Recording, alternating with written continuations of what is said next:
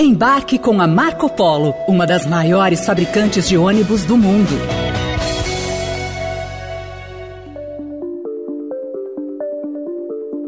Depois de perderem força e poder de negociação após a reforma trabalhista, os sindicatos devem recuperar parte do seu prestígio com Lula no poder.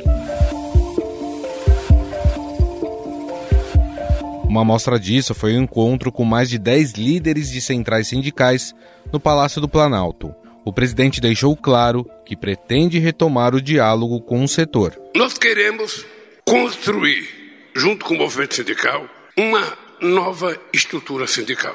Nós queremos construir com vocês o estabelecimento dos novos direitos que nós queremos constituir numa economia totalmente diferente da economia dos anos 80.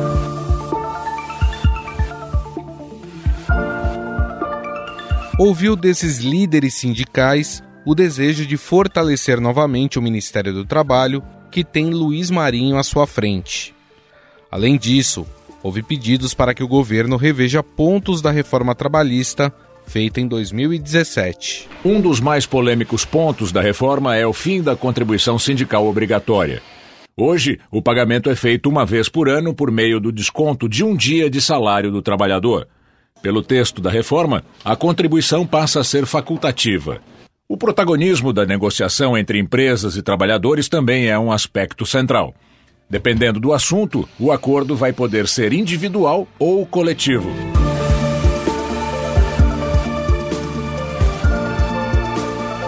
O que mais pesou para centrais sindicais nesta reforma foi a não obrigatoriedade do pagamento anual ao sindicato da categoria e que esse repasse seria opcional.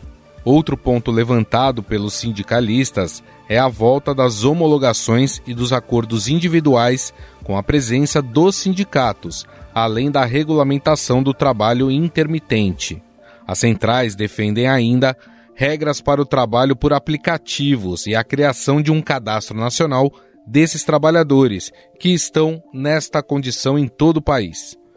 Tema que o próprio presidente abordou em seu discurso. Para a gente acabar com essa história de que o trabalhador trabalhar em aplicativo, ele é microempreendedor. Ele não é um microempreendedor. Ele percebe que ele não é microempreendedor quando ele se machuca, quando ele fica doente, quando quebra a moto, quando quebra o carro. Ele começa a perceber que ele não tem nenhum, nenhum sistema de seguridade social que garanta ele no momento de sofrimento, no momento de infortúnio. O novo ministro do Trabalho e Emprego, Luiz Marinho, já prometeu fazer uma revisão da reforma trabalhista. Mas, segundo ele, o governo não vai retomar a cobrança do imposto sindical e que a ideia é fortalecer os sindicatos através de outros mecanismos. O outro grupo de trabalho é para discutir a questão da negociação, questão sindical, da organização sindical, como vai ser. Alguma coisa está definida. Porque muita gente pergunta: o imposto sindical volta? A resposta é não.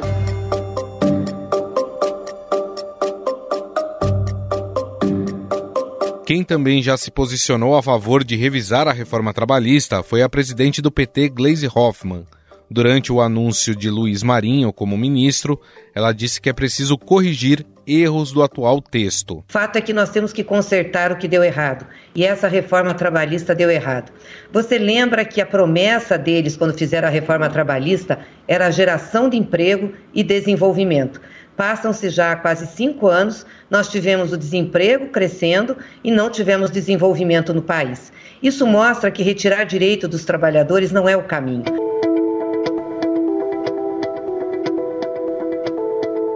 O presidente Lula já anunciou a criação de três grupos de trabalho para propor mudanças nas regras de reajuste do salário mínimo e da legislação trabalhista. Dois desses grupos devem ser compostos nos próximos 30 dias e terão a participação de empresários que vão discutir essas mudanças. Ninguém quer voltar a construir a estrutura sindical tal como era a pessoa sabe que o mundo do trabalho mudou, que é preciso a gente se modernizar. E é necessário a gente reinventar de uma nova relação entre capital e trabalho. É por isso que nós vamos criar uma comissão de negociação com os sindicatos, com o governo, com os empresários.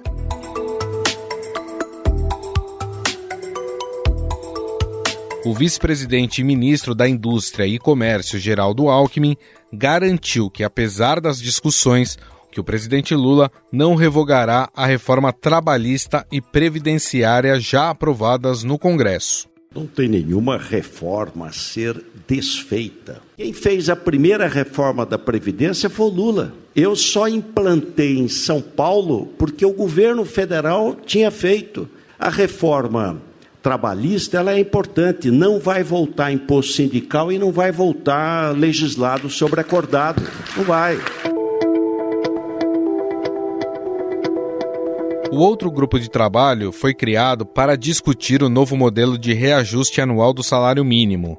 Os sindicalistas propõem um cálculo de aumento real dos salários com a recuperação da inflação, mais a média do PIB brasileiro dos últimos dois anos. A proposta aprovada pelo Congresso Nacional em dezembro prevê um aumento real de 3% e a ampliação do valor atual de R$ 1.302 para R$ 1.320. O salário mínimo passa para R$ 1.320, valor um pouco acima do que havia previsto o atual governo de R$ 1.302. O orçamento também prevê recursos para o pagamento dos 600 reais do Bolsa Família, mais 150 reais por cada criança de até 6 anos, além de auxílio gás. As lideranças sindicais, no entanto, defendem um reajuste ainda mais generoso para R$ 1.342 a partir de maio. O ministro da Fazenda, Fernando Haddad, afirmou que a decisão sobre o aumento do salário mínimo cabe ao governo e será tomada após as negociações com as centrais sindicais. Segundo ele, será aberta uma mesa de debates para definir um patamar para os quatro anos da gestão de Lula.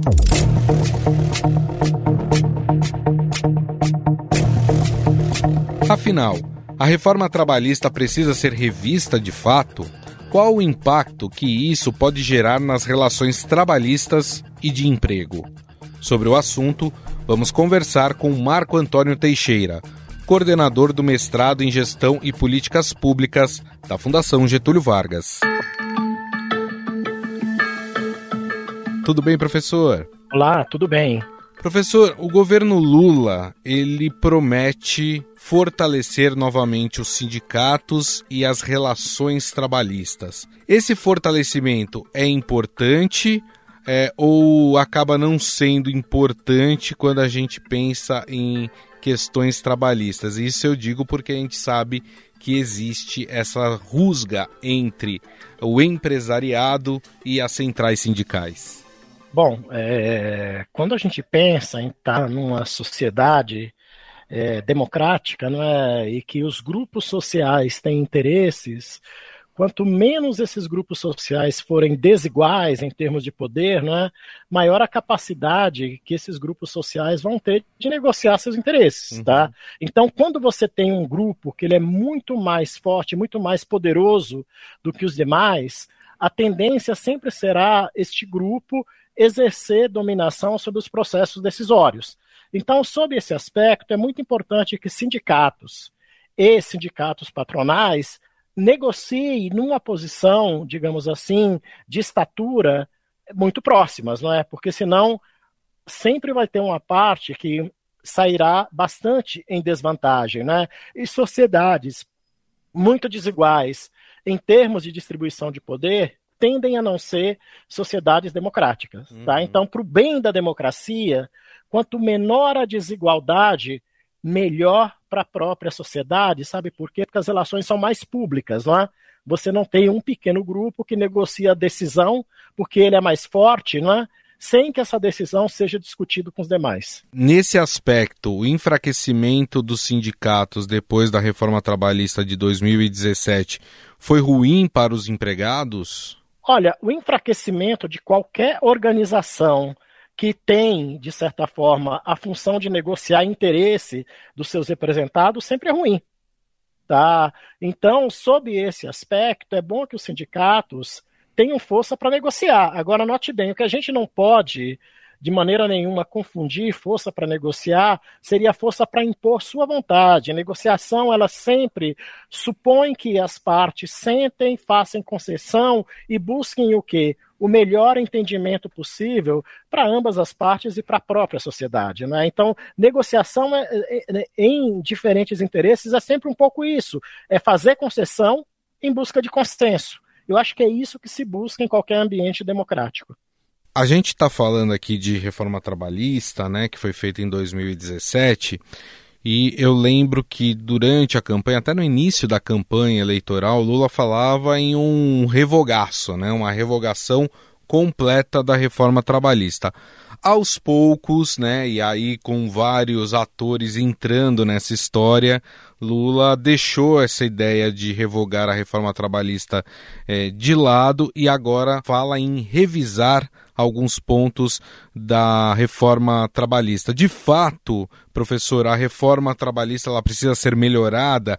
Nós tivemos pontos da reforma que não deram certo? Olha, toda legislação é, não importa se seja trabalhista ou não, ela sempre vai ser objeto de revisão.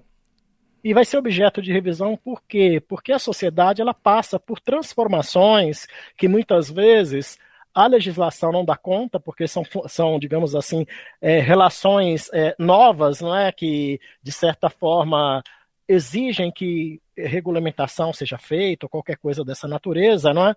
Ou seja, de alguma maneira, porque aquela regra envelheceu e ela não faz mais sentido para aquele tipo de relacionamento. Então, o que eu estou querendo dizer é que reformas legislativas em qualquer sociedade democrática são absolutamente normais, tanto que a Constituição dá essa tarefa ao Congresso que é um congresso reformador, não é? De, não de fazer uma nova Constituição, mas de alterar regras na Constituição na medida em que a sociedade vai, vai, vai sendo mudada, não é? Nós temos fenômenos novos, não é? Como, por exemplo, os trabalhadores de aplicativo. Uhum. A reforma foi feita, não se considerou muito essa nova função que ganhou, inclusive, muita importância na sociedade com o advento da Covid. E uhum. todos nós sabemos que o trabalhador de aplicativo ele está desprotegido em diferentes é, questões que a CLT dá direito a outros trabalhadores. Então, esse é um debate importante. Então, o que está buscando se fazer, e eu acho importante, independentemente de ser Lula, Temer ou Bolsonaro, tá, é atualizar o debate. Agora, revogar-se, obviamente que não faz sentido nenhum tá? Porque quando você fala em revogaço, você está praticamente destruindo uma estrutura é, de normas para poder construir outra. E num ambiente democrático, você sempre faz as coisas incrementalmente.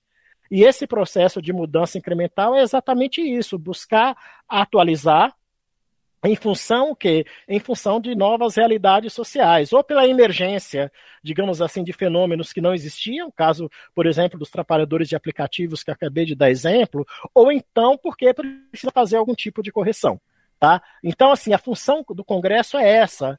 E se isso vier a acontecer, acontecerá dentro do ambiente democrático, ou seja, da mesma forma que o governo Temer fez a reforma dentro de um ambiente democrático, que gerou conflito de ideias, que gerou embate de ideias, essa também vai gerar. E é muito importante que a gente tenha em mente o seguinte: isso é da democracia. Uhum. A democracia supõe que os diferentes tá, apresentem suas ideias, coloquem elas para conflitar em busca de algum tipo de acordo. Tá?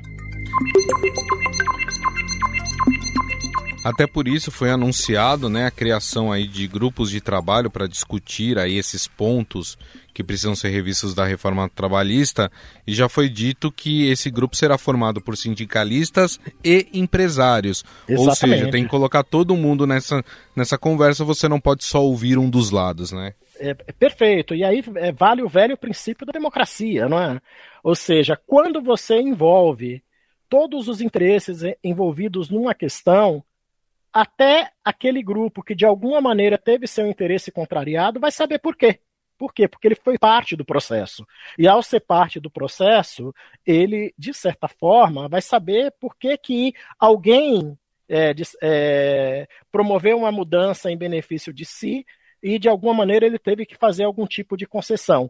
É muito importante que as partes interessadas atuem juntos, tá? participem do mesmo processo decisório, é, justamente para que este processo tenha legitimidade no seu final estou falando de empresários, né? Essa composição desse grupo. Teve até uma fala do Lula em que ele disse que os empresários acabam enriquecendo porque os funcionários é que trabalham para ele, né? dando a, a, a, sugerindo talvez que as pessoas ficam ricas à custa de outras que estão trabalhando e não do seu próprio esforço. Eu não quero nem entrar no mérito da fala, mas esse tipo de discurso ele acaba dificultando as negociações? Ah, sem dúvida alguma, né? Quando você está num processo, digamos assim, de conversa, que é um processo de construção de acordo a partir de ideias divergentes, né? A liderança que está promovendo isso quanto menos ela interferir no sentido de, é, de certa forma, colocar o pêndulo para um lado, melhor. Tá? Porque, queira ou não, o presidente da República, o governador ou o prefeito, nesse momento, ele é árbitro, né? Ele está ali para arbitrar o processo, para moderar o processo, e não para empurrar o processo para um, é, um determinado lado. E, a, e, e também né, os, os atores envolvidos, né, quer sindicatos patronais, quer sindicatos de trabalhadores, são maduros o suficiente para eles tocarem um processo dessa natureza. Não é um presidente da República, e eu acredito que esse não é o problema de, do Lula. O Lula já teve oito anos no governo, foi uma figura de espírito democrático já comprovado. Ele é governante de todos. Aquilo que eu venho falando há algum tempo e que faltou no governo Bolsonaro, não é? Ou seja, quem é presidente da República não pode escolher lado. O lado uhum. tem que uhum. ser o lado da justiça, obviamente, não é? Mas é presidente de todos, inclusive daqueles que nele não votaram. Eu queria tocar em dois pontos, né, que, que foram discutidos na, na reunião do Lula com as centrais sindicais. Um, o senhor já até falou que é a questão é, dos aplicativos, né, os motoristas de aplicativos, e que Lula quer rever essa relação de trabalho entre as empresas de tecnologia e os motoristas. O que isso pode gerar a partir de eventuais mudanças. Eu digo isso, professor, porque quando hum. essas plataformas entraram no Brasil, a proposta delas, ou pelo menos o que elas pregam, é que na verdade elas são plataformas digitais que facilitam o contato entre o motorista e quem está precisando do serviço, e que eles não são empregadores desses motoristas. Digo isso é, pensando se é, você criar regras trabalhistas em que essas empresas de tecnologia precisam sim se responsabilizar em partes pelo, pelos motoristas. Isso pode é, causar uma fuga desses aplicativos aqui do país? Olha, esse é um problema global, é? Alguns países, se não me engano, a Espanha e outros países europeus enfrentaram esse debate e tomaram algum tipo de decisão. Agora, o que há, e a gente percebe muito concretamente, é que esses trabalhadores de aplicativos, sobretudo entregadores de alimentação, muitas vezes eles carregam alimento que sequer eles têm condição de pagar tal é o grau, digamos assim, de precariedade, uhum. não apenas de renda, né, de, mas de condições de vida que eles existem. Se eles não tiverem algum tipo de proteção, nós vamos, vamos estar aí lidando com, com um tipo de relação muito próximo de uma relação escrava. Dia desses mesmo, eu, eu recebi um trabalhador de aplicativo para entregar alimentação, ele estava trabalhando há quase 16 horas. Uhum. Tá? Aí ah, me vem me falar, ah, mas ele faz isso porque ele precisa de dinheiro. Óbvio, todos nós precisamos de dinheiro, mas ele faz isso também porque as condições são essa. Exato. E se ele não trabalhar 16 horas, provavelmente ele não vai atingir um nível de renda que seja possível para ele repro reproduzir as condi umas condições mínimas de dignidade de sobrevivência, né? Uhum. E são os trabalhadores, a gente tem que concordar com isso, muito exposto a acidente, tá? principalmente os de moto, né? E que estão desprotegidos nesse, nesse campo também, né? Ou seja, essas coisas precisam ser discutidas. A gente tem que discutir isso sem a priori discutir, discutir se as empresas vão tomar prejuízo ou não. O foco aí é na qualidade do serviço, é na qualidade do trabalho e na dignidade do trabalho antes de mais nada. O outro assunto que eu queria tocar, professor, é em relação a outra demanda né, das centrais sindicais, que é a mudança do reajuste do salário mínimo. Né? As, os sindicalistas eles propõem um aumento real do salário com a recuperação da inflação, mais a média do PIB dos últimos dois anos. Né? Hoje não é feito dessa forma. É, uhum. essa mudança daria aí por ano um aumento maior do, do salário mínimo do que atualmente a gente tem. A questão é como é que se coloca isso no orçamento já tão defasado do governo. É. Aí você está tocando num problema, não é que, é, que, digamos assim, que ele é bastante desafiador, porque se o governo fizer essa concessão, é, a gestão fiscal do governo fica muito mais complicada, né? olhando sobretudo para a Previdência também. Não é? Então é uma linha tênue de equilíbrio que o próprio presidente da República, que tem essa relação pessoal com os sindicatos, né? porque ele é proveniente de, de, desse movimento social, ele vai ter, muito, vai ter que ter muito cuidado para poder, digamos assim, para poder trabalhar com essa questão. Não é? Digamos assim, essa é uma área que coloca o presidente da República menos em conflito com o mercado não é? E mais em conflito com os objetivos do, do seu próprio governo e com, de, com as demandas é, dos sindicatos, não é? Então, assim, eu reitero, o Lula teve oito anos de governo e tem experiência. Uhum. Ele está lidando com situações que ele vai ter que fazer o que ele fez nos oito anos de governo, gastar muita saliva, escutar muito para poder tomar decisões que, de certa forma, não gerem tanto atrito, porque são decisões com potencial de atrito bastante é, intenso, não é? é? Então, assim, qualquer decisão que o governo tomar que, de alguma maneira, aumente o salário mínimo acima daquilo que o governo suporta, vai gerar um problema fiscal para o próprio governo.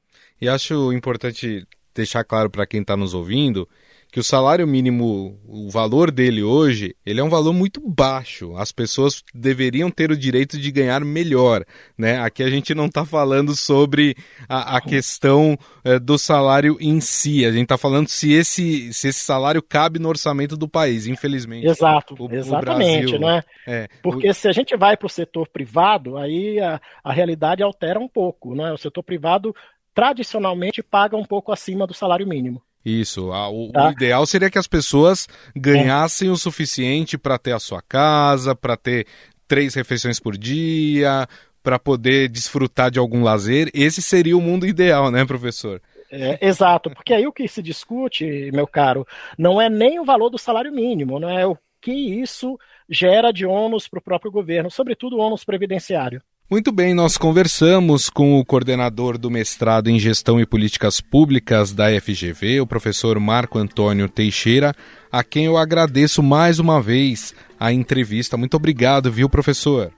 Muito obrigado, à disposição, tá? E óbvio, né? Vamos torcer para que as relações democráticas prevaleçam em processos complexos como esses.